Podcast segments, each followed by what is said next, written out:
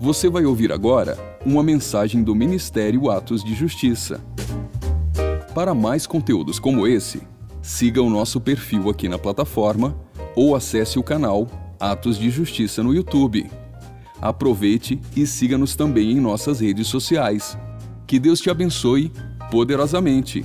E lembre-se, viva todos os dias da sua vida por causa daquele dia. Mateus, no capítulo 25.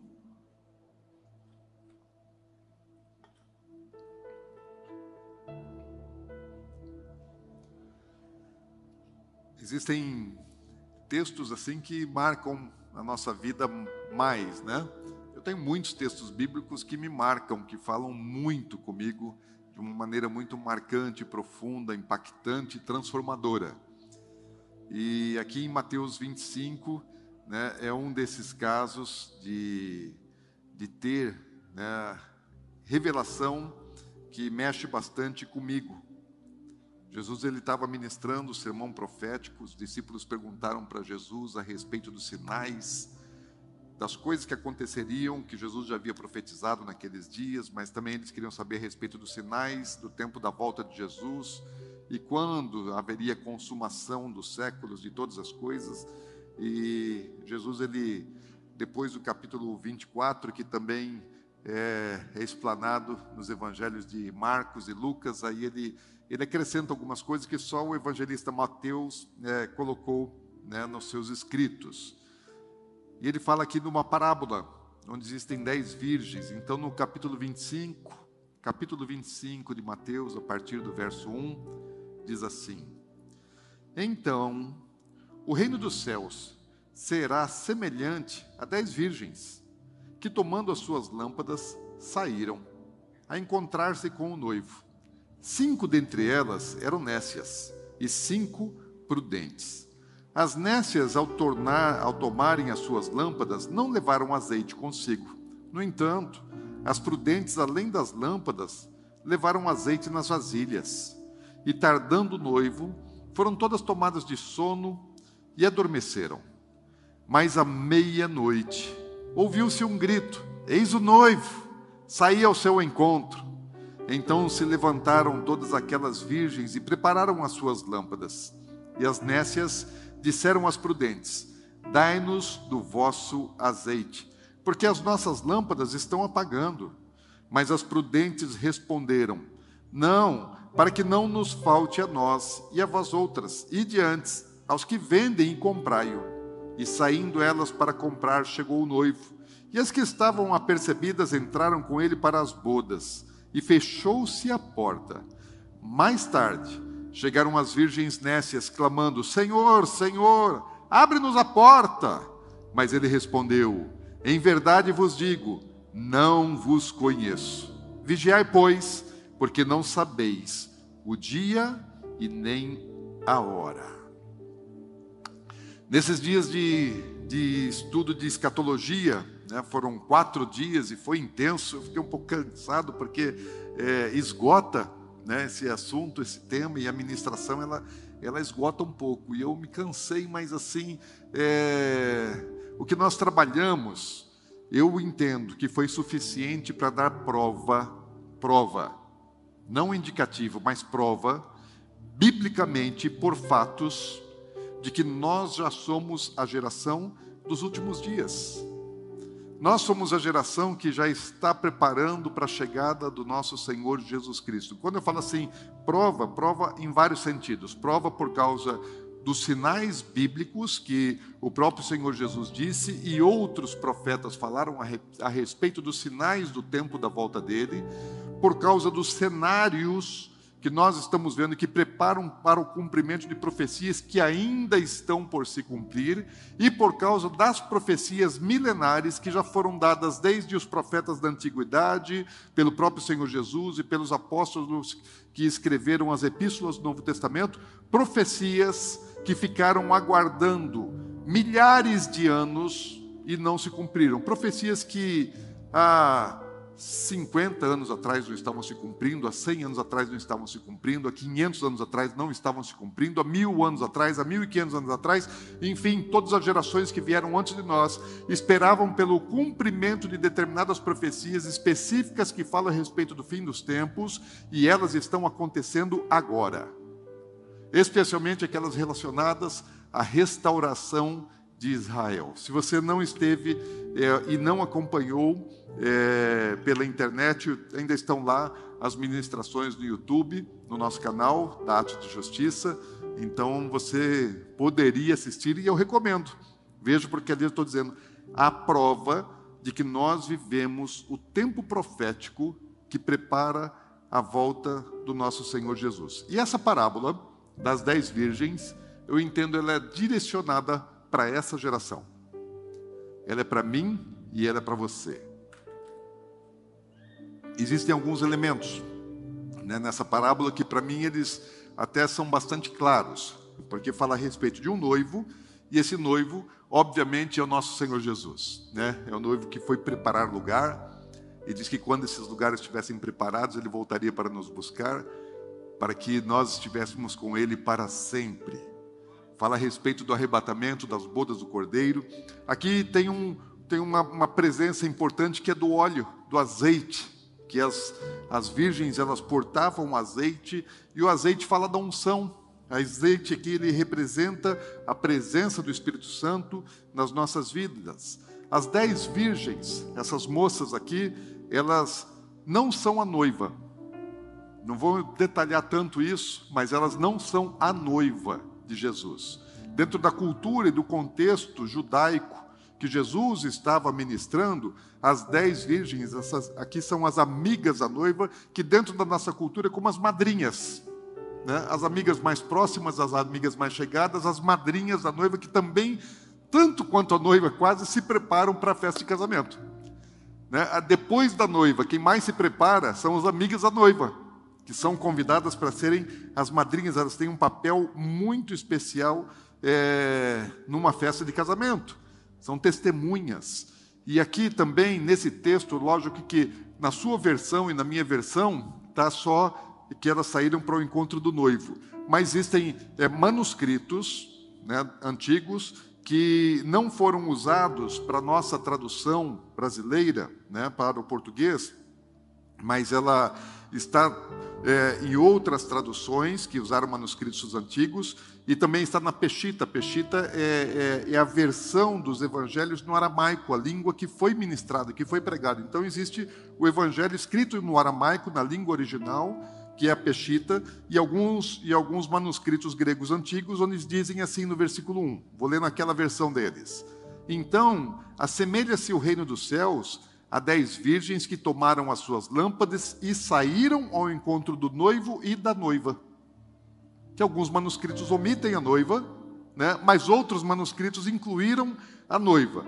É, não é difícil entender por que, que alguns manuscritos omitiram aqui a noiva, porque é, os tradutores eles estavam interpretando que as dez virgens era a noiva, né? mas na verdade dentro do contexto judaico não elas fazem parte como as nossas madrinhas de casamento, que são as amigas da noiva. Mas esse é um assunto que eu já ministrei anteriormente várias outras vezes, está disponível também no nosso canal. Se você colocar aí na pesquisa lá no YouTube, coloca Atos de Justiça e, e Bodas, aí vai ter algumas ministrações, em todas as ministrações que eu falo sobre as bodas do Cordeiro, eu falo a respeito desse assunto. Então procure lá, que você vai achar melhor explicado esse, esse tema. Mas Aqui nós sabemos que as dez virgens, elas estão aguardando pelo noivo.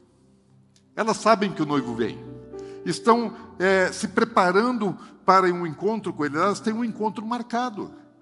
Só que elas não sabem o momento, não sabem o tempo, não sabem o dia, não sabem a hora, mas sabem que ele vem e sabem que é uma festa de casamento que elas estão chamadas, convidadas para fazerem parte dessa festa de casamento e uma participação muito importante. Todas elas possuem lâmpadas. Todas elas têm uma lamparina que era abastecida com azeite. E aquelas dez virgens, todas possuíam lamparinas, todas elas tinham fogo, todas elas tinham é, é, lâmpadas acesas. Porém, há uma distinção aqui de dois grupos no meio das dez. Tem um grupo de cinco virgens que são chamadas de sábias ou prudentes, e um outro grupo de cinco virgens que são chamadas de tolas, nécias. E o que, o que as distingue é que as sábias, elas além da lâmpada, além da lamparina, elas tinham mais uma vasilha com uma reserva de azeite, para que quando acabasse o azeite da lamparina, elas pudessem reabastecer e manter a chama acesa. Assim funcionava no templo, assim funcionava na menorá, no candelabro do templo. Sempre tinha que haver azeite para que a chama nunca se apagasse. Isso faz parte é, de um princípio do nosso relacionamento, da nossa adoração, do nosso culto, da nossa vida com Deus, de manter a chama sempre acesa. O fogo não pode acabar. Mas eu quero chamar a atenção para um outro detalhe, porque esses elementos são conhecidos, porém o que eu quero é, destacar hoje é o tempo, que fala assim, à meia-noite. Mas à meia-noite ouviu-se uma voz uma voz gritando: Eis o noivo, saiam já ao seu encontro. O que é meia-noite? Meia-noite é uma hora é, dentro do nosso tempo, no nosso dia a dia. Meia-noite é a metade da noite, ou seja, o momento mais escuro, é o momento mais distante da luz, tanto do pôr do sol como do amanhecer é a metade da noite, é o tempo mais escuro, e é um tempo que fala a respeito das trevas, é um tempo que trevas prevalecem, que as, as trevas são fortes, e as trevas falam a respeito das obras de Satanás. Então, o sentido espiritual que há por trás disso, um deles, fala a respeito de um tempo de trevas, um tempo de, de Satanás estar exercendo com força o seu poder no meio da humanidade. E o mundo que nós vivemos é um mundo que ele está cada vez pior. Cada dia ele está mais imoral, cada dia mais distante de Deus, cada dia ele está mais endemoniado. Isso é uma realidade, ainda que não seja desejável, é uma verdade. Infelizmente, isso é uma verdade. Os escândalos, coisas que hoje nós vemos e são tratadas com naturalidade e aceitas como se fossem até coisas normais, alguns anos atrás, há poucos anos atrás, uma, duas, três décadas no máximo, eram coisas completamente escandalosas e não eram admissíveis. Que coisas que hoje até são defendidas, propagadas, admitidas, aceitas, protegidas, há muito pouco tempo atrás, o mundo não aceitava, porque considerava isso escândalo, iníquo, né? abominação, abominação contra Deus e contra a Sua palavra, contra os seus princípios que nortearam a nossa sociedade nos últimos dois mil anos. Agora, nós vivemos um tempo de multiplicação de iniquidade no mundo. Mas também a igreja acaba sendo impactada, porque a igreja está dentro do mundo, ela não está fora do mundo, ela está dentro. Fisicamente, nós habitamos o mesmo lugar. Espiritualmente, lugares diferentes, mas fisicamente estamos juntos e, portanto, nós somos influenciados e impactados por tudo aquilo que acontece é, no mundo. Então, à meia-noite, fala profeticamente a respeito desse tempo, mas à meia-noite também fala a respeito de um tempo assim.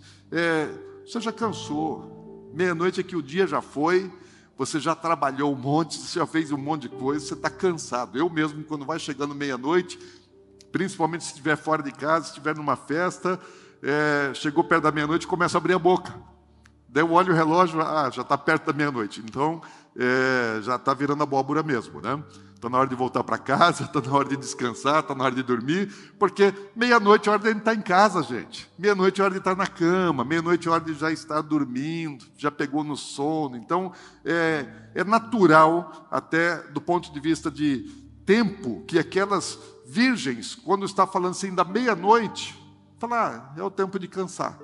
É o tempo agora, então, de dormir para descansar. E meia-noite ela tem um sentido profético em relação ao fim do tempo, ao fim dos tempos, muito importante, inclusive para a ciência. Sabe que existe é, um grupo de cientistas que desde lá 1947, logo no pós-guerra, eles criaram um relógio chamado relógio do juízo final ou relógio do apocalipse. E eles vão atualizando o horário desse relógio, eles definiram o seguinte: meia-noite é o fim de tudo. Então eles estimam que vai chegar um momento que a, a humanidade vai se autodestruir, que a humanidade vai ser exterminada, principalmente por conta de guerra.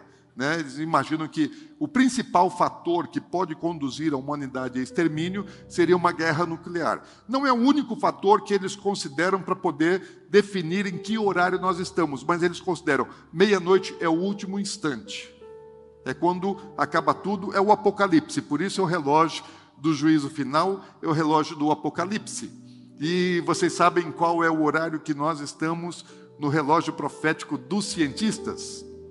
Nós estamos a 100 segundos da meia-noite. Nunca, desde 1947, com toda a Guerra Fria, possibilidade de guerra nuclear que existia lá entre Rússia e Estados Unidos, durante é, mais de três décadas nós convivemos com isso, e eles nunca colocaram um relógio tão próximo de meia-noite, porque ele é móvel ele avança e ele volta também. À medida que, ah, não, deu uma tranquilizada agora, melhorou a situação, está mais apaziguada, tem paz, então eles retrocedem o tempo, falam, não, nós temos mais tempo. Mas nunca o relógio avançou além daquilo que está agora. Quase é, meia-noite e 59, na, é, 11 horas né, e 59 é, da noite. E meia-noite é um momento profético dentro dos planos de Deus. Meia-noite é um tempo marcado por Deus, em que Jesus virá buscar a sua igreja.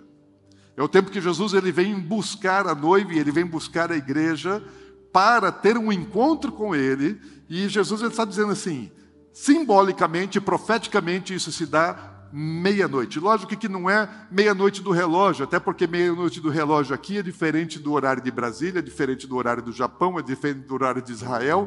Né? Meia-noite está acontecendo exatamente é, todos os de hora em hora em algum lugar do planeta.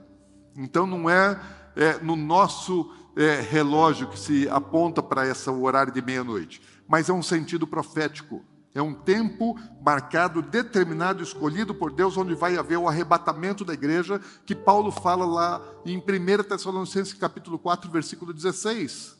Fala que nós seremos tomados, nós seremos arrebatados, e para participarmos da boda dos cordeiros, isso vai acontecer. Não tem como você não crer nisso, vai acontecer, porque a Bíblia disse, Jesus disse, vai acontecer, vai haver arrebatamento da igreja, amém? Vocês creem que haverá um arrebatamento? Vai haver, Jesus prometeu. E ele fala assim: vai ser meia-noite. Um momento profético.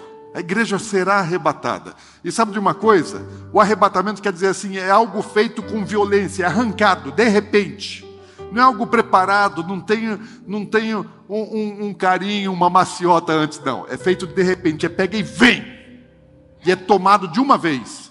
Assim, você não está esperando, de repente você é arrancado, é levado, e vai encontrar com o Senhor nos céus, nos ares. Paulo fala que isso aí vai ser assim, num abrir e fechar de olhos, é repentinamente, é num piscar de olhos. Quantas vezes você já piscou os olhos hoje? Quantas vezes você piscou os olhos aqui nesse culto? Dá uma piscada assim de olhos, fala. Você já piscou duas vezes agora, já foi, já foi tempo suficiente para ser arrebatado duas vezes. Porque vai ser repentino, não vai dar tempo de se preparar para isso. Porque o próprio Senhor Jesus, ele diz assim, que ele virá como ladrão, a hora que não se espera. É surpresa. É uma surpresa. Mas ele também diz Existem muitas profecias que falam como vai estar o mundo e como vai estar a igreja nesse tempo profético que vai acontecer repentinamente no arrebatamento da igreja. Eu não tenho uma posição escatológica definida para dizer assim, é antes da grande tribulação, é durante, é no fim. Eu tenho algumas é, tendências, mas eu não digo com certeza aquilo que a Bíblia não, não diz com clareza. Então não posso afirmar com absoluta certeza, aquilo que a Bíblia não me fala com clareza. Ainda que tenha gente que faça isso, eu tenho um pouco de, de, de temor, né, porque eu sei que eu posso errar. Mas existe uma coisa comum entre as dez virgens: as dez dormiram. À meia-noite, o que está acontecendo? Todas estão dormindo. Todas sabem que o noivo vem, porém, todas elas dormiram. Ou seja, perderam a atenção. Jesus ele deixou claro, quando ele tem, encerra o capítulo anterior, capítulo 24 de Mateus, ele conclui a sua mensagem profética ali a respeito dos sinais dos tempos, dando uma, uma direção para os discípulos. Falou: olha, vigia. Os discípulos queriam saber quando é. Mostra-nos os sinais. Nós queremos saber o quando é. Jesus até fala sobre alguns sinais para dar um panorama, para dar uma, uma geral para eles. Porém, Jesus ele não dá detalhes que possam permiti-los a fazer conta. Mas Jesus diz algo muito enfático: vigiai, vigiai. Fiquem atentos, porque vocês não sabem o dia e a hora. Então, vigiem todo dia, vigiem toda hora. Porque dormir fala a respeito de não vigiar. É um contraponto. Jesus estava falando agora há pouco a respeito, no capítulo 24, sobre vigiar. E agora está dizendo assim: as dez virgens dormiram. É o oposto. E vigiar fala a respeito de você estar aceso, ligado, acordado para as coisas de Deus. E dormir é um esfriamento espiritual. É você pegar um tempo assim de negligência com as coisas do alto, dar uma relaxada na sua vida com Deus e priorizar no seu dia a dia, nos seus afazeres, coisas que não estão conectadas com aquilo que Deus está fazendo, mas com aquilo que você quer fazer. É você viver em razão das coisas terrenas e passageiras, em detrimento das coisas espirituais e do propósito de Deus para a sua vida. E sabe de uma coisa? A igreja do século 21, ela dormiu. Dormiu abraçada com a apostasia, porque o que, que nos faz saber que essa igreja da meia-noite do século 21 está dormindo? Muitos fatos, e uma delas assim, é a apostasia. A apostasia é um desligamento de uma sã doutrina, ou seja, você vai acreditar em coisas que não são, e isso faz com que a pessoa durma espiritualmente, se distancie do plano de projeto de Deus e da sã doutrina. Jesus ele fala a respeito da igreja de Laodiceia, lá em Apocalipse, no capítulo 3.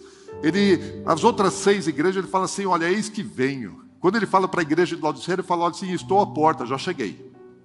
E qual é a característica da igreja de Laodiceia? Uma igreja apóstata. Uma igreja que pensa assim: está tudo bem, eu estou bem economicamente, é uma igreja que enriqueceu, que alcançou poder político, influência, influência midiática, mas ele está dizendo assim: olha, é uma igreja que perdeu visão espiritual, uma igreja que nem sabe, porque ela não reconhece em si mesmo que ela não passa de uma pobre, miserável, está cega e nua, mas pensa que está bem. Então, quem está dormindo não sabe que está dormindo dentro do conceito que Jesus está nos ensinando a respeito desses últimos tempos. É assim, é um desentendimento, é um desconhecimento da real situação espiritual do cristão, do crente. A igreja, as dez virgens, a igreja dos últimos dias, ela dormiu agarrada em bezerros de ouro. E são muitos os bezerros de ouro desse tempo. Uma igreja que ama e que deseja, busca, persegue, só quer saber de prosperidade. Que está muito mais interessada nas bênçãos do que no abençoador. Que está muito mais interessada em dinheiro do que em coisas espirituais. Uma igreja que dormiu abraçada com um evangelho de portas largas, de hipergraça, de irresponsabilidade. Eu não preciso fazer nada, Jesus já fez tudo, então não preciso fazer mais nada. E como existe um evangelho hoje, que as portas já não são mais estreitas, o caminho já não é mais apertado, mas as portas foram escancaradas e o caminho foi aberto para que coubesse todo tipo de coisa. Isso fala a respeito de uma igreja dormente, uma igreja que quer fazer com que seu nome se torne célebre, que quer alcançar a posição, que não está importando com aquilo que Deus está fazendo, mas está importando com aquilo que ela pode fazer nessa terra. Uma igreja que dormiu pensando assim: Jesus vai demorar. E como Jesus vai demorar, então eu posso é, me atentar e gastar o meu tempo, me envolver com, com outras coisas. Não tem pressa, vai dar tempo. Porque antes de Jesus voltar, eu vou ter tempo de me organizar, vou ter tempo de me preparar, então vou deixar para fazer isso mais tarde. É o que acontece com aquelas virgens, porque todas elas pensam assim: olha, o noivo está demorando, então vamos dormir, vamos dar uma descansada. Quando ele chegar, quando ele estiver chegando, aí a gente se prepara. Quem é que vai lá na, no salão e se prepara e faz uma maquiagem, faz um penteado e está pronto para ir para a festa de casamento e resolve dormir? Vai perder a maquiagem, vai perder o penteado, vai amassar as vestes. Porque quando você se apronta, você não tem mais tempo e oportunidade de descansar, de dormir, você tem que permanecer pronto. Essa é uma igreja que ela dormiu. Às vezes pensando que ela precisa primeiro fazer as coisas aqui, precisa ganhar bastante dinheiro. Às vezes aqueles que estão solteiros falam, não, primeiro preciso casar, Jesus espera aí. Estou me guardando, estou me preparando, estou esperando, chegou minha vez. Então aguenta as pontas, não volta ainda agora, porque ainda e deseja desfrutar das coisas boas que pode aproveitar, prazerosas dessa vida. E casamento é uma coisa muito boa. Que existem muitas outras coisas que são é, bênção de Deus para as nossas vidas aqui nessa terra. Mas o problema não é de você desfrutar das coisas que Deus te proporciona aqui. O problema é você colocar o foco nessas coisas e tirar o foco daquilo que é mais importante. É o coração, é onde você coloca o seu coração. A igreja que dormiu, uma igreja que perdeu o amor pela volta de Jesus. Que não tem mais amor na volta de Jesus. Que está buscando sobreviver, viver e se dar bem nessa terra. Que espera, aliás, fazer com que a terra se torne o céu delas. Viver nessa vida como se estivesse vivendo na eternidade, pensando somente no seu bem-estar. Mas Jesus ele está voltando para buscar a igreja. Jesus está voltando para buscar uma igreja. E sabe uma coisa? A igreja dele está dormindo. É profético. Ele mesmo disse isso. Agora, dormir na hora errada pode se tornar algo mortal. Se você dormir na estrada, você pode não acordar. Então, que tempo é esse? O tempo da meia-noite. Não é o tempo de dormir. Meia-noite, biblicamente, profeticamente, é o tempo de despertar. É o tempo de acordar, porque diz assim no versículo 6: Mas à meia-noite ouviu-se um grito: Eis o noivo, saía ao seu encontro é uma voz profética clamando, avisando, despertando, acorda a igreja, acorda a igreja, acorda a igreja. Por quê? Porque existe uma promessa, Jesus volta para nos buscar, vai acontecer. Vai acontecer, e como é que Ele quer nos encontrar? Ele quer nos encontrar prontos, preparados, acordados para esse encontro com Ele, não dormindo, mas acordados, preparados, dispostos desapegados das coisas dessa vida, para que a hora que Ele venha nos arrancar abruptamente, nós não estejamos nos agarrando como fez a mulher de Jó, que é, é exatamente o que aconteceu com Jó. Jesus diz que os últimos dias seriam como os dias de Noé e como os dias de Jó. Aliás, de Ló que Jó. Quem manda também ter um nome tão parecido, né? Porque a mulher de Ló, ela não queria sair de Sodoma e Gomorra, e, e os anjos vieram e arrebataram Ló e as suas filhas de Sodoma. Mas a mulher de Ló, ela não queria sair, ela estava agarrada, ela estava pegada. Também foi arrebatada, mas ela quis olhar para trás. Por quê? Porque o coração dela estava lá. Quando Jesus diz que serão dias como os dias de Ló, é porque as coisas serão feitas repentinamente, haverá esse arrebatamento, nós seremos arrancados do lugar onde nós estamos, e às vezes nós estamos vivendo Sodoma e Gomorra, e às vezes nós estamos por causa das campinas verdes, por causa da beleza, da prosperidade, das coisas aprazíveis desse mundo, apegados quando o Senhor quer que nós sejamos completamente livres, porque Ele nos deu assim, falou para que nós nos preparemos para as bodas do Cordeiro, que está escrito nessas, nessas linhas escritas no chão, fala a respeito do nosso caminhar, e o primeiro passo, o primeiro procedimento que o Senhor diz para nós, precisa ser livre, livre despojado, não apegado, pronto para Ele, fala, Jesus, eis-me aqui, a hora que o Senhor quiser, estou pronto, nada me segura, nada me prende, nada me retém, nada me segura, eu estou pronto para ti. E sabe de uma coisa? Nesse tempo, o espírito da profecia está gritando: Eis o noivo. Porque antes que o Senhor faça alguma coisa na terra, Ele comunica aos seus profetas, e Ele manifesta através da Sua palavra, e da unção do Espírito da profecia. Ele anuncia: chegou o tempo, chegou o tempo, chegou o tempo, chegou o tempo. Igreja, povo meu, acorda, desperta, desperta, para de dormir. Deixa a sua sonolência espiritual e dê lugar agora a um vibrar espiritual, de desejo, ansiedade amor pela volta de Jesus. Sabe uma coisa? Eu tenho, eu sei que a, a, aquilo que o Senhor me tem confiado como mensagem principal é ecoar essa voz. Essa é uma voz da unção profética, do Espírito de Deus, mas é uma voz que está ecoando pelo mundo todo. É uma voz que está se espalhando pelo mundo todo, por muitos lugares pelo menos. O meu desejo é fazer com que essa voz ela seja audível, que ela ecoe. O meu grande problema é que eu não tenho, eu não tenho unção e graça suficiente, não tenho carisma suficiente para poder convencer as pessoas. Eu gostaria de poder é, convencer todo mundo e deixar todo mundo ativado, energizado, crendo nisso, disposto, apaixonado por isso, animado por isso, porque eu estou animado com isso porque eu penso na eternidade, porque eu sei que Jesus prometeu e eu sei que Ele vai cumprir, está chegando, chegou o tempo.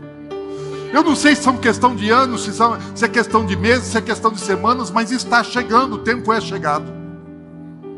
E eu tenho convicção, eu sei disso. Mas como eu te convenço? Como eu consigo te alertar? Como eu consigo te despertar? Como eu consigo mudar o seu entendimento, o teu pensamento, tirar o foco daquilo que é prioritário para você falar, olha, para de pensar nas coisas que não são importantes, não são significativas e que não vão dar nada para a eternidade. Existe coisa mais importante agora para ser feita. Precisamos ter foco, Deus tem pressa.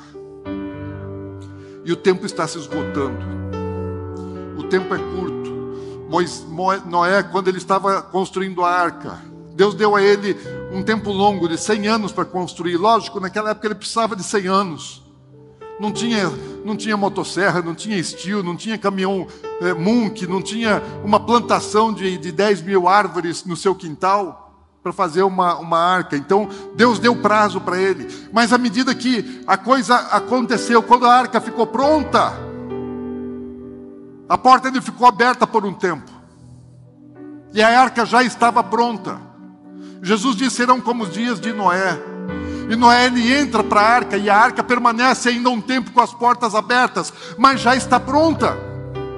Mas há um momento em que Deus fecha a porta da arca, não dá mais. Quem entrou, entrou, e quem não entrou, não entra mais.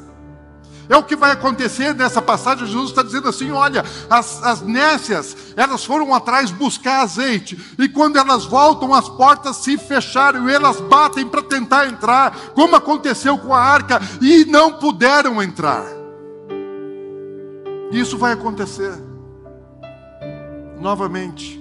Sabe uma coisa quando fala assim que aquelas, aquelas é, é, virgens nécias que não tinham a reserva de azeite, elas foram buscar. A primeira, elas queriam compartilhar do azeite daquelas que tinham a reserva. Falou: olha, nossa lâmpada está se apagando, me dê um pouco do seu azeite. Sabe uma coisa, ninguém vai poder fazer nada por você. Não adianta você confiar no teu pai, na tua mãe, no teu marido, na tua esposa. A minha esposa, ela é santa, ela ora ela busca Deus, ela está é, é, é, consagrada, então eu vou me agarrar nela, vai, vai nada, porque um será levado, outro será deixado, estarão dois numa cama, e um vai e outro fica. Porque é pessoal, é individual. Eu não consigo levar ninguém. Se eu pudesse levar, primeiro eu ia pegar toda a minha família a minha esposa, os meus filhos, as minhas netas. Depois eu ia tentar ter braço para alcançar todos vocês e abraçar todo mundo, para ir todo mundo junto, colocar no bolso, mas não vai nem ter bolso. Porque a gente vai com o corpo glorificado e não vai levar essa roupa. Desse mundo não levaremos nada.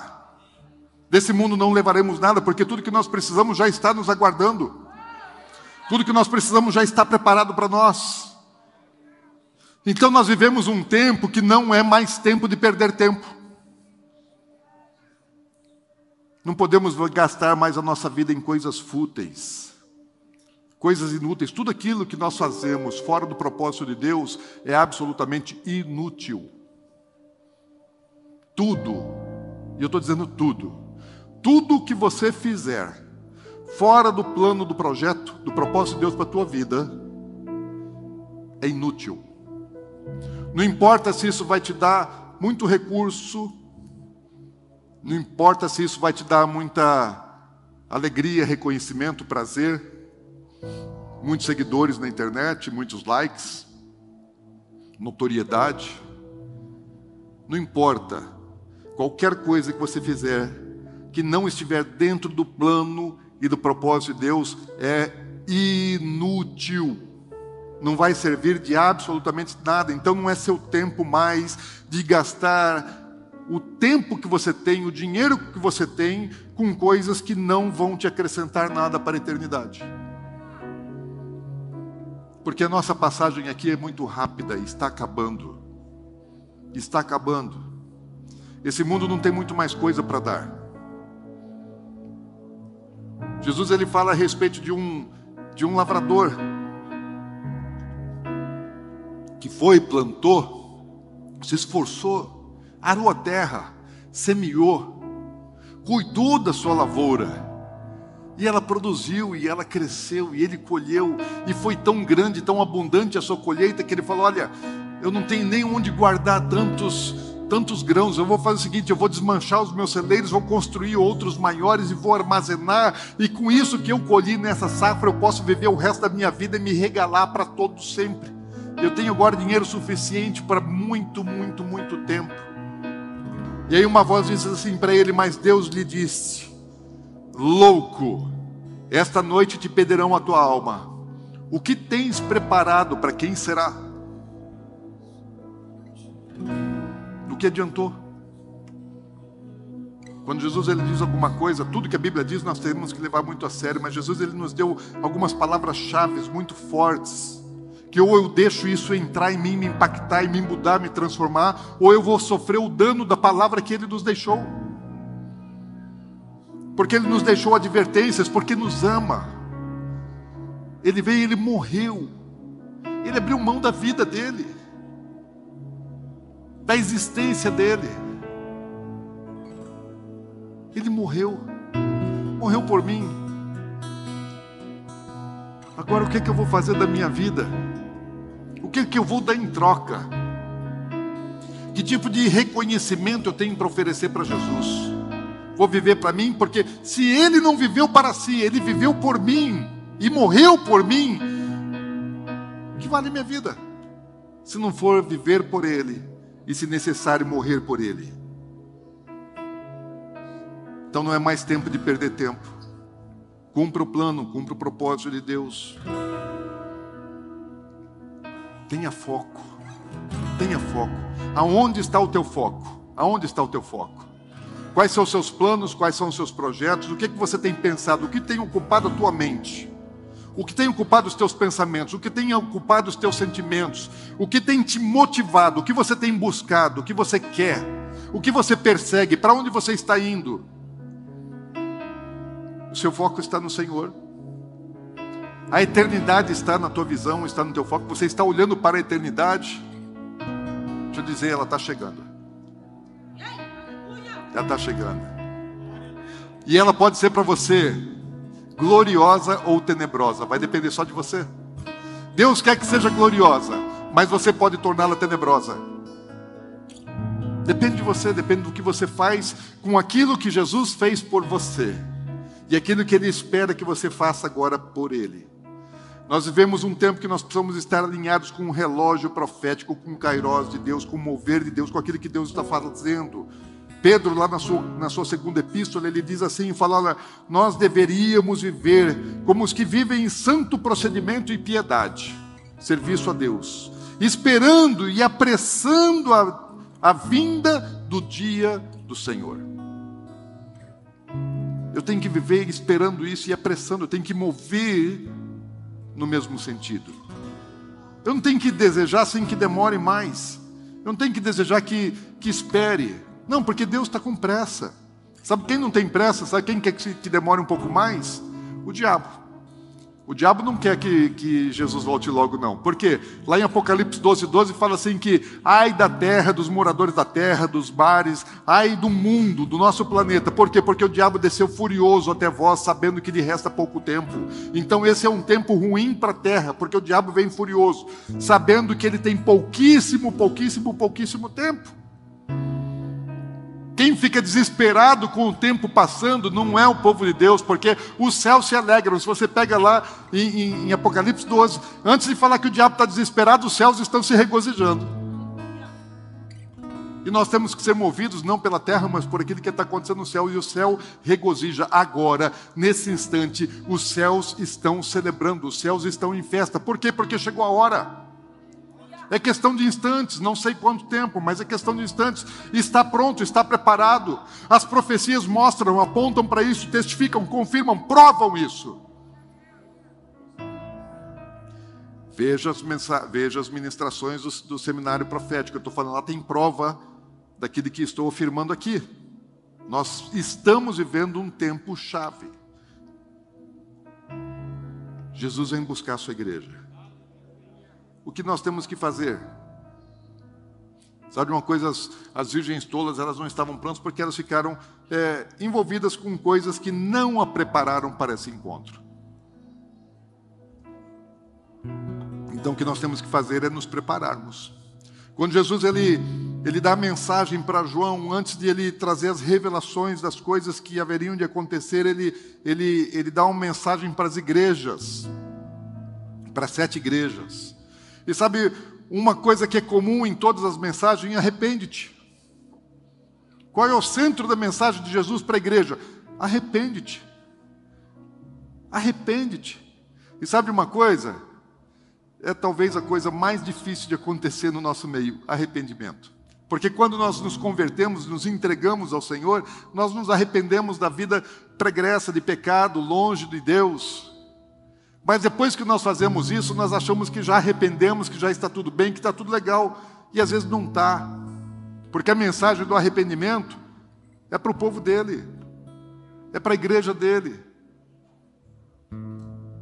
E desde o início, desde lá do passado, é se o meu povo que se chama pelo meu nome, se humilhar, orar, se arrepender dos seus maus caminhos. Deus quer que nós nos arrependamos, porque a hora que eu pensar que eu não tenho mais do que me arrepender, é porque a soberba e o orgulho espiritual já me dominaram, e aí já estou naquela condição de Laodiceia, cego, espiritualmente cego, completamente perdido, desconectado com a realidade espiritual. Todos nós precisamos nos arrepender sempre, porque nós erramos, nós não deixamos de ser pecadores, nós ainda temos um coração ruim, ainda habita dentro de nós a maldade. O pensamento ruim, desejos maus ainda habitam dentro de nós. Você não pode negar isso, porque é uma verdade, você é um ser humano. E nós ainda temos essa semente ruim. Paulo fala assim: nós temos que guerrear contra ela, porque dentro de mim tem uma guerra. Dentro de mim habita uma guerra. O bem e o mal guerreiam dentro de mim. E quem é que vai vencer? Aquele que você alimentar, aquele que você fortalecer, aquele que você colocar dentro da sua mente, do seu coração, que você der lugar e espaço para isso, para isso é esse que vai vencer dentro de você. Quando nós devemos nesse tempo viver uma vida de comunhão com Deus. Deus está se movendo, gente. Jesus está animado. Jesus está animado para vir encontrar com a sua igreja. Jesus está animado para o seu casamento, para as bodas do Cordeiro. Ele vai se casar. E todo noivo, toda noiva fica na expectativa do casamento. E eu sei, Jesus, ele está na expectativa do casamento dele, vai acontecer e ele vai ter uma noiva. Jesus não vai se frustrar. Porque frustração só acontece quando a gente gera uma expectativa e essa expectativa não acontece. E Jesus ele não põe expectativa naquilo que não vai acontecer, ele sabe o que vai acontecer. A questão não é para mim e para você se isso vai ou não acontecer. A questão é em que, em que estado vou estar eu em relação a isso que vai acontecer. Jesus volta, vai haver um arrebatamento, vai haver uma festa de casamento nos céus. E o que importa é se você vai estar lá ou não, se você vai ser arrebatado ou não. Agora, você não pode deixar apagar o fogo dentro de você. Se você não tiver uma chama acesa, se a sua lâmpada estiver se apagando, você está correndo um sério risco de só ter a notícia de que Jesus levou a sua igreja e de repente você ficou para trás e você não foi. E aí, o que, que você vai fazer? Sabe uma coisa para que você evite isso? Você precisa se encher agora, você precisa acender a sua chama, você precisa acender o seu fogo de novo. Se o seu fogo está assim fraquinho, se a sua chama está se apagando, não é hora de deixar ela apagar, você precisa encher. E aí você precisa do Espírito Santo, porque essa é a obra do Espírito Santo, ele é como o eunuco que prepara a noiva para o cordeiro.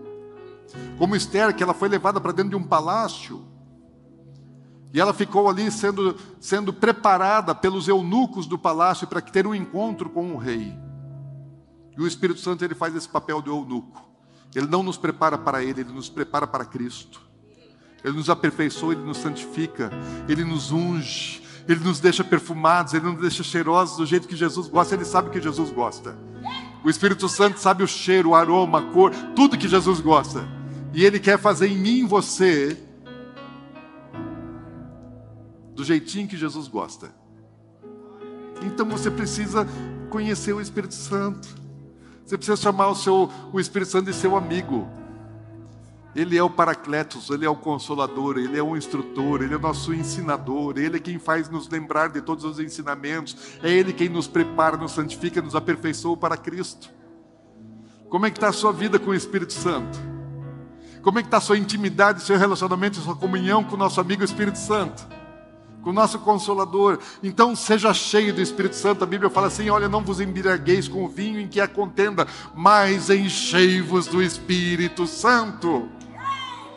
Bebe dele, se enche dele, busca ele, clama por ele, ora em línguas. Sabe que quando a gente não tem o Espírito Santo, a gente não passa de pecador fedorento para Jesus. Mas quando o Espírito Santo ele te cobre, quando ele te envolve, quando ele te dá graça, você se torna outra pessoa. Eu e você não somos nada sem o Espírito Santo.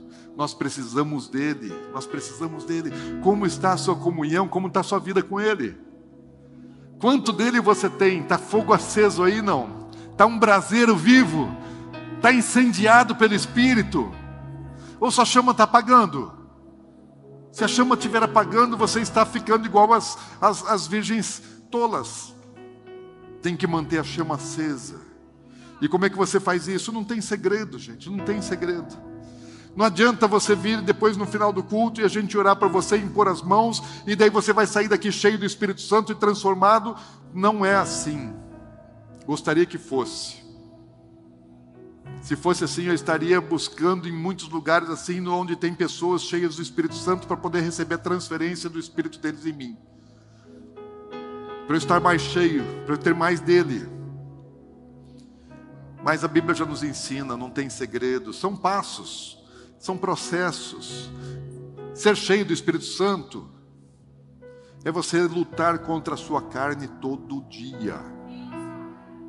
A contenda entre a carne e o espírito, e o espírito precisa vencer, e você precisa estar no controle disso, fazer com que a sua carne seja abatida, para que o espírito possa prevalecer. Renuncie às coisas da carne, renunciar às coisas do mundo, e receber as coisas que são do espírito, e viver as coisas que são do espírito. Para isso, você precisa ser prático.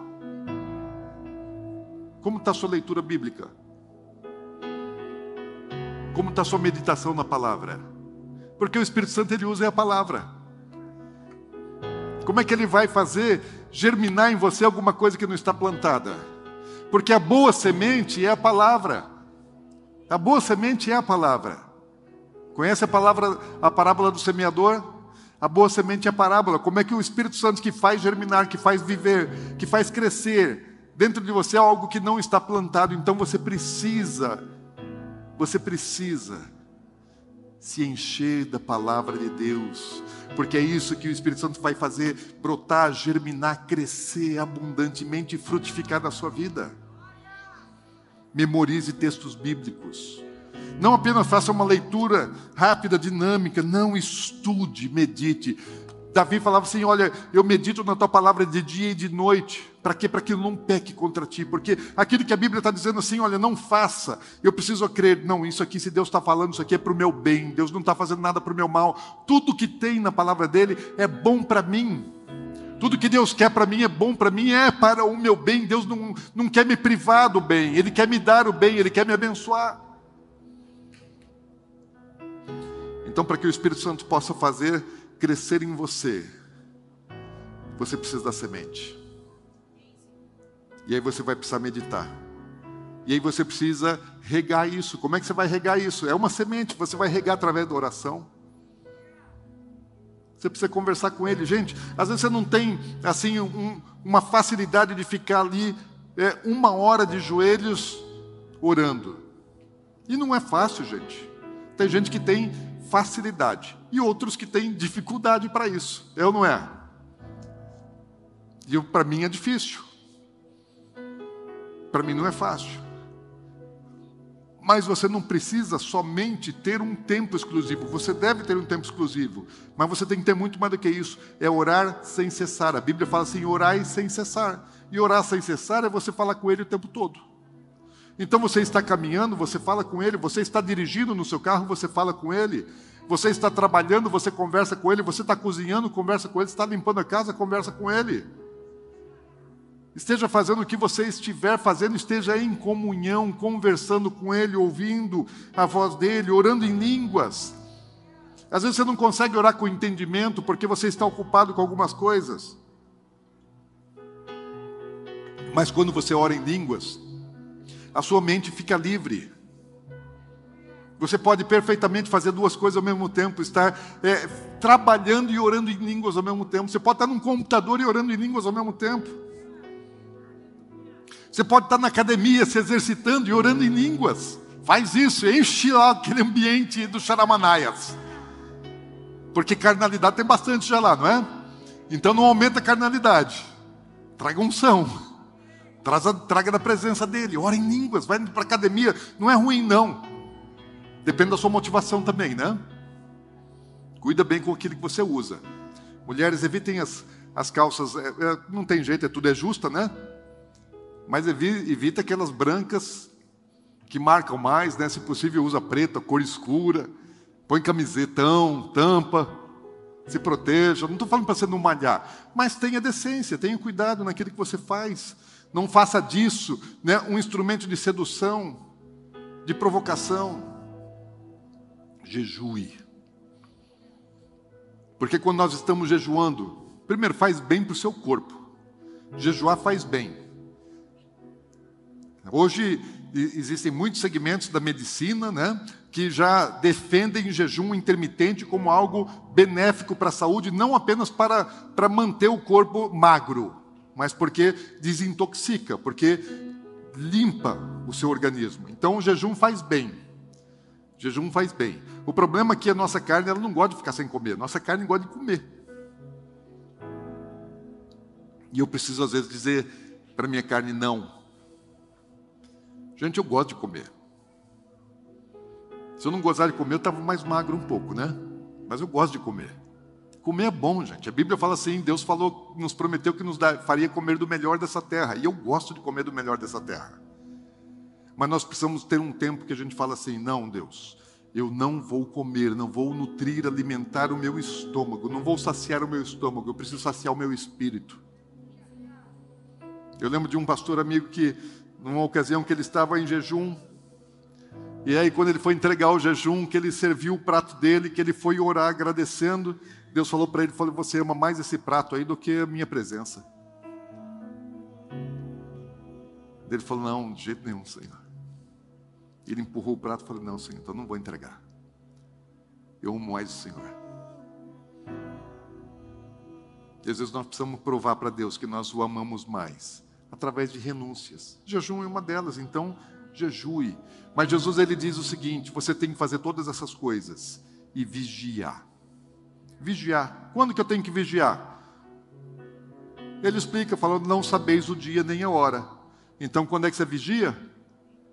Todo dia e toda hora. Você não tem que vigiar no domingo. Você não tem que vigiar quando você vai numa festa.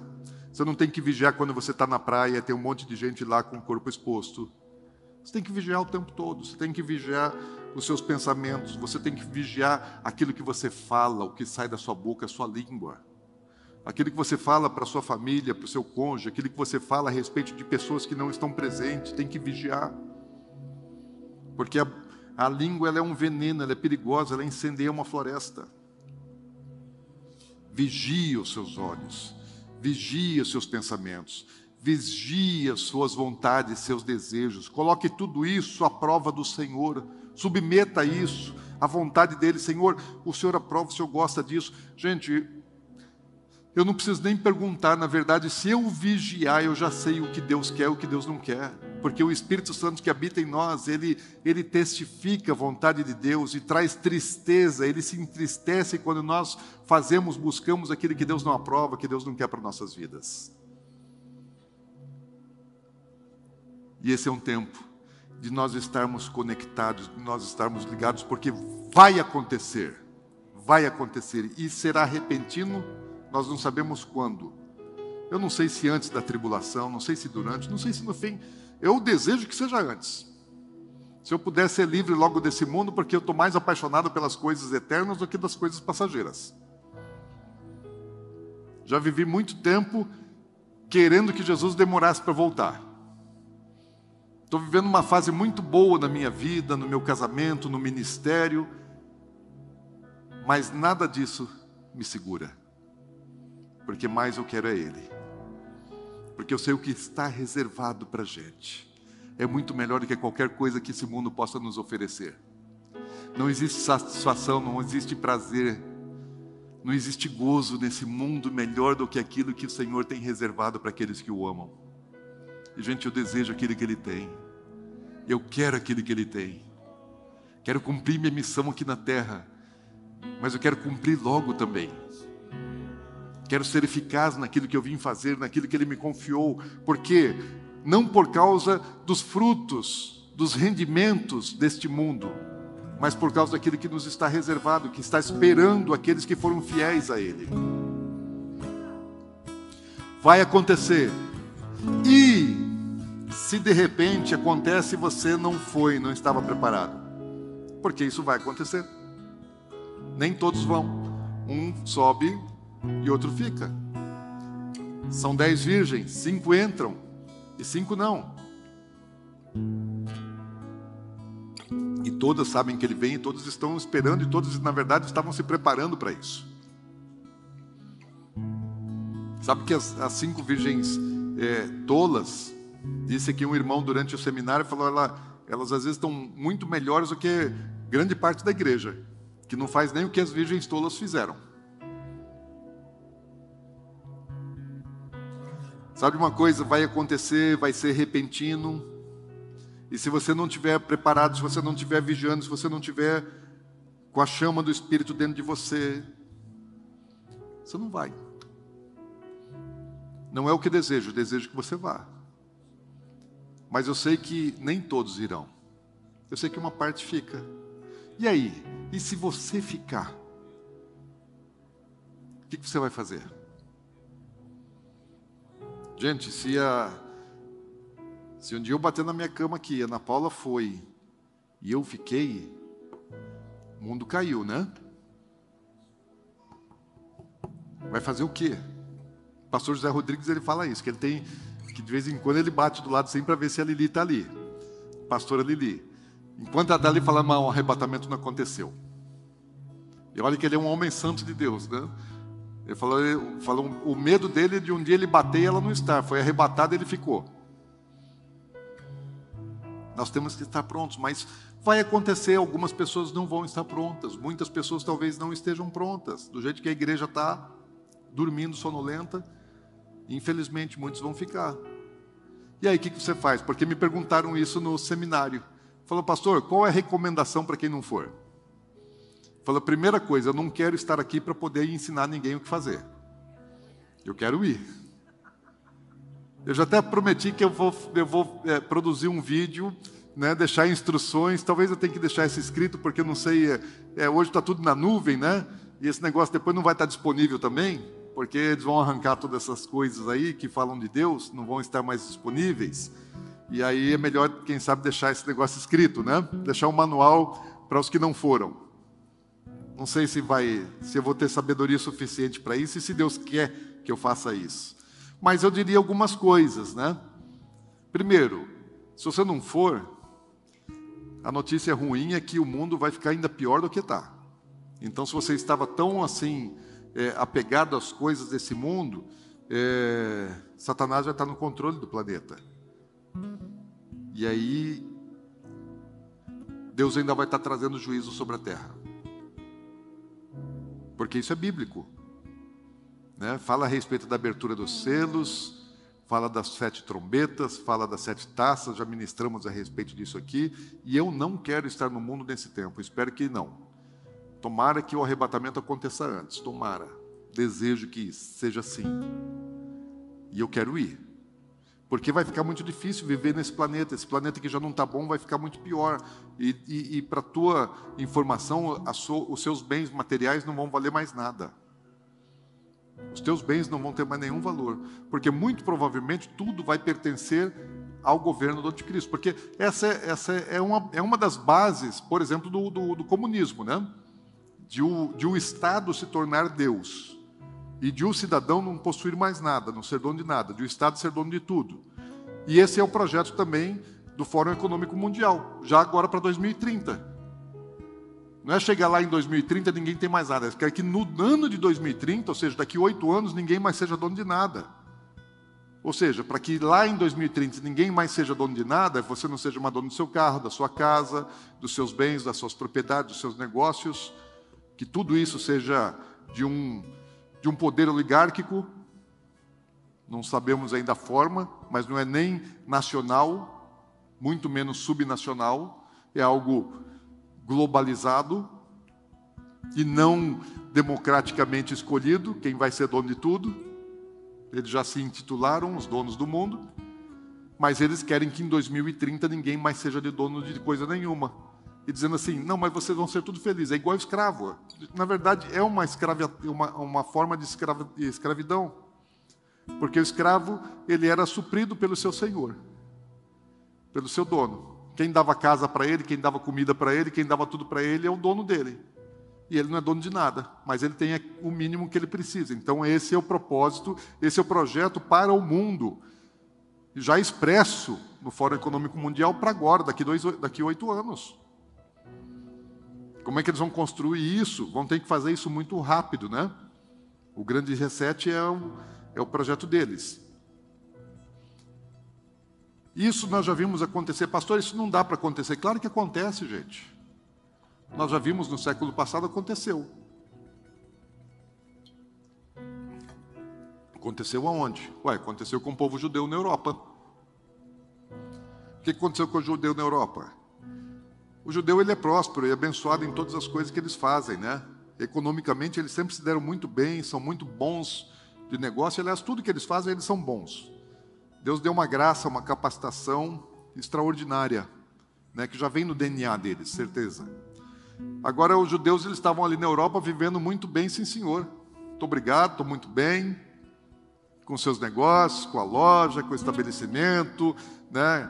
Com a família, com a educação, a formação dos filhos, capacitação profissional. Eles estão investindo, têm bens, têm posses, têm riqueza. Aí, de repente, começa a chegar lá o, o nazista e, e identificá-los com, com uma estrela e tirá-los dos seus lugares, arrebatá-los dos seus lugares e levá-los para campos de concentração. E os seus bens, seus posses, suas coisas? Eles já não eram mais donos. E mesmo aqueles que sobreviveram ao holocausto, quando eles retornaram, as suas casas já estavam ocupadas. As suas obras de arte, as suas joias, seus negócios, tudo já tinham sido tomados, outros já tinham se, é, se apoderado daquilo que era deles. Então, aquilo que aconteceu com o povo judeu, nós somos o enxerto, né, a oliveira ruim que foi enxertada na boa oliveira. E nós repetimos a história, aquilo que nós vemos com o povo judeu no Antigo Testamento, a história do povo e a história recente é uma coisa que se replica na igreja. Porque nós somos um pouco piores só. O Novo Testamento diz que eles são a oliveira boa e nós somos a oliveira ruim. Então, os erros deles nós também cometemos, só que nós estamos aqui, assim, que nem Laodiceia, a gente não enxerga os nossos erros. É fácil enxergar o rabo do outro, mas o nosso não. Você senta em cima, você não vê. É fácil você saber que o outro está com mau hálito, mas o seu você não sente. E muito provavelmente a igreja vai sofrer o mesmo tipo de perseguição que eles sofreram no holocausto. Então, as suas coisas não vão ter mais nenhum valor. E muito provavelmente, talvez para você não perder a sua salvação, você vai ter que passar pelo martírio.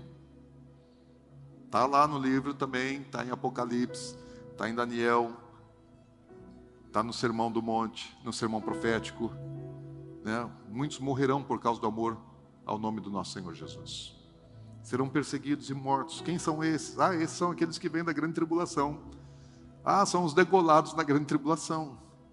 Bom, então, não coloque mais expectativa no mundo, porque se você não subir, o que tinha de bom no mundo acabou para você.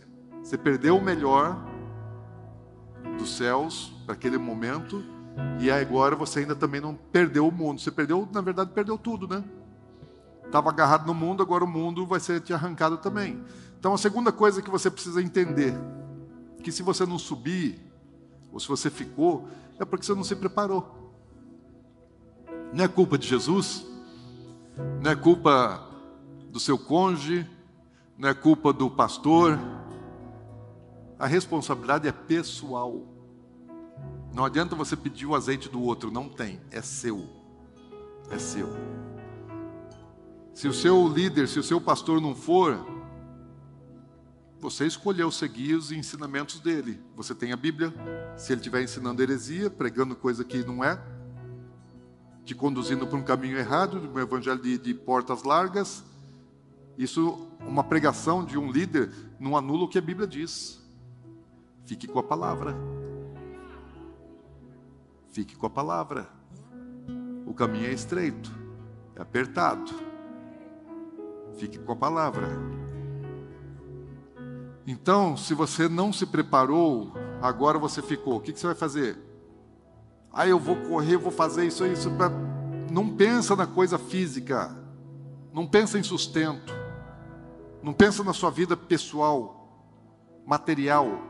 O seu problema foi exatamente esse. Você se envolveu demais com essas coisas, se apegou a essas coisas e não se preparou espiritualmente. Então não cometa o mesmo erro de novo. Você não se arrependeu antes e agora de novo não vai se arrepender?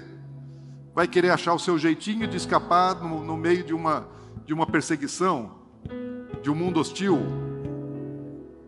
Então você vai ter que fazer uma coisa. Então agora você vai precisar se arrepender.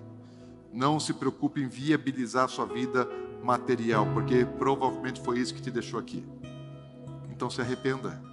Faça aquilo que você deveria ter feito antes do arrebatamento e não fez. Se arrependa. Essa é a mensagem que Jesus deixa para as igrejas em Apocalipse. Arrependei-vos arrependei-vos. Eu estou vindo, arrependei-vos. Eu estou vindo, arrependei-vos. Eu estou vindo, estou chegando, arrependei-vos. Estou à porta e bato, arrependei-vos.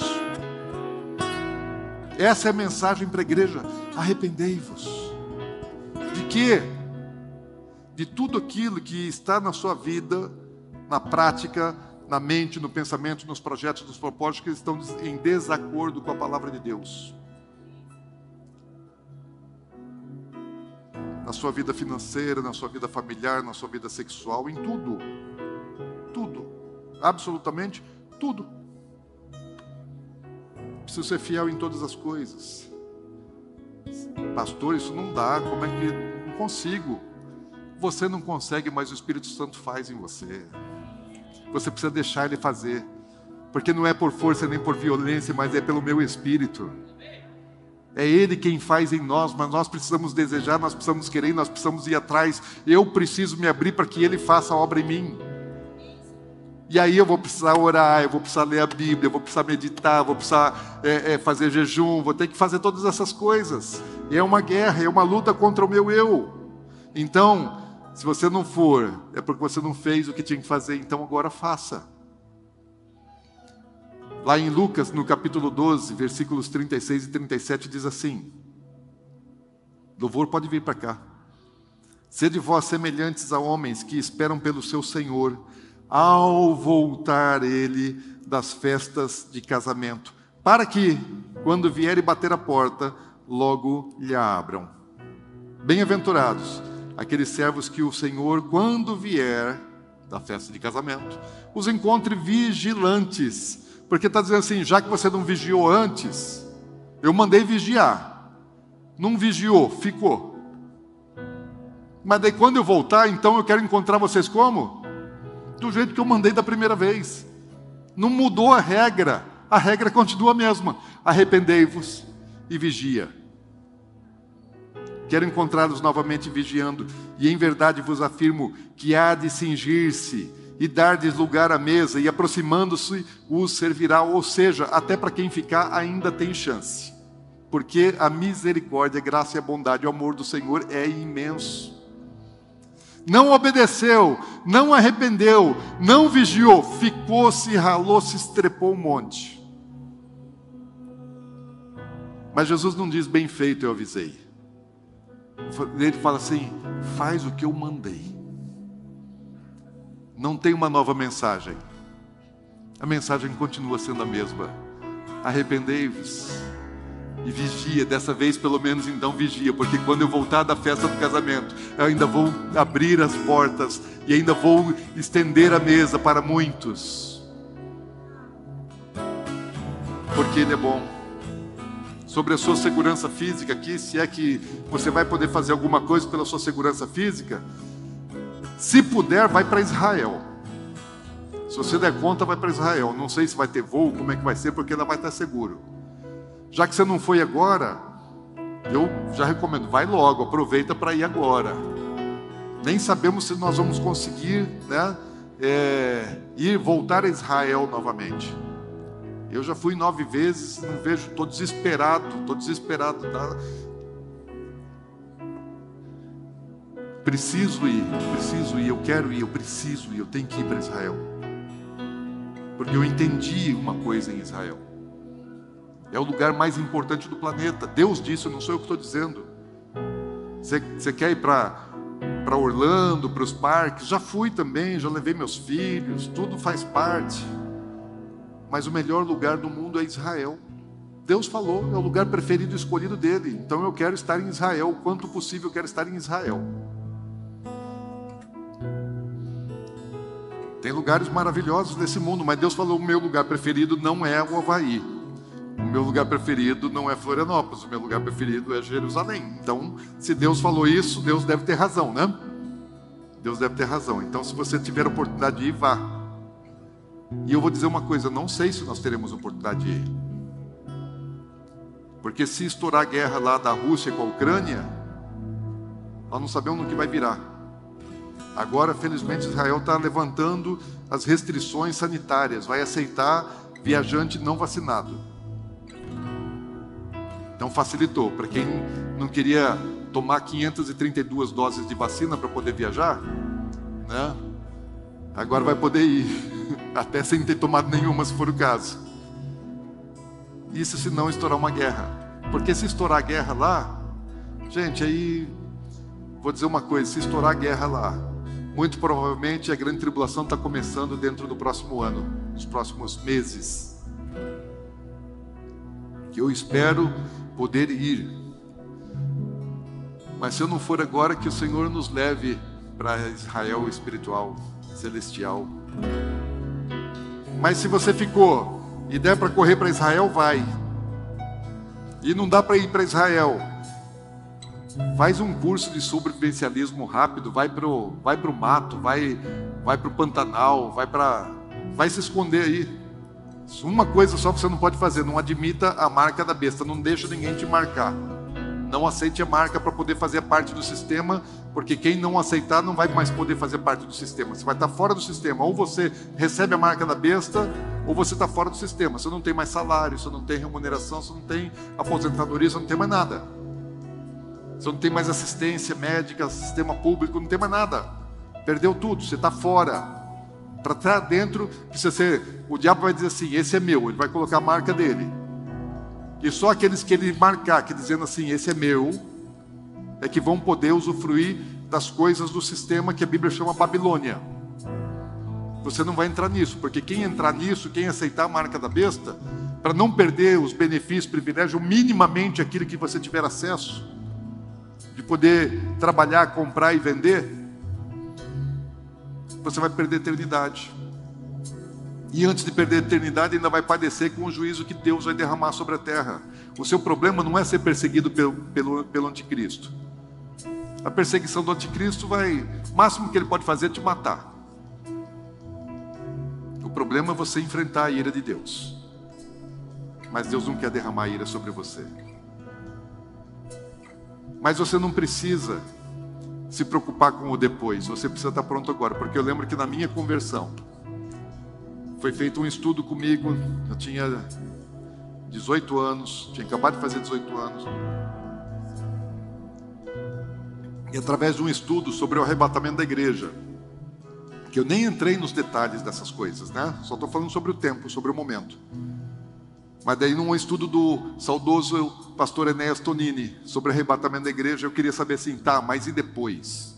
E eu perguntava para meus amigos que estavam me evangelizando e falando sobre a volta de Jesus. E eu já conhecia a Bíblia, porque eu nasci em lar cristão, eu só não tinha uma revelação, não conhecia Jesus. Mas eu conhecia a Bíblia um pouco, pelo menos, eu conhecia a fé da minha família, dos meus antepassados, mas eu não tinha uma experiência pessoal. E aí, quando é, eu faço aquele estudo bíblico do Enéas Tonini sobre o arrebatamento da igreja, aí me trouxe temor. Falei, tá, legal. Eu creio, é verdade. Só que eu não estou pronto. E aí eu queria saber como é que eu faço depois. E os meus amigos não me deram nenhuma resposta, gente. Aqueles cabeçudos não sabiam o que fazer depois. Brincadeira, não é isso, não. Eles estavam certíssimos, eles falavam assim: não, você não tem que se preparar para depois. Não se preocupe com depois, esteja pronto agora. Você pode ficar pronto agora. Arrepende-te dos seus pecados, entregue a sua vida para Jesus e se apronte agora. Se apronte agora. Então você não precisa se preocupar com depois, você precisa estar pronto agora, porque Jesus volta muito rápido.